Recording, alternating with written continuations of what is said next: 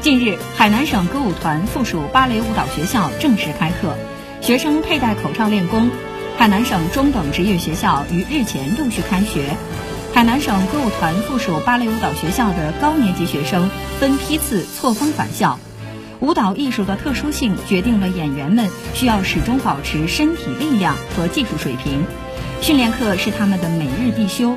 在满足现有防疫要求的同时，尽早进入训练状态，让观众第一时间看到最好的作品、最好的表演。在教员的指导下，他们重复着同一段动作，以达到最标准的步调和姿态。与往日排练唯一不同的是，他们都佩戴着口罩。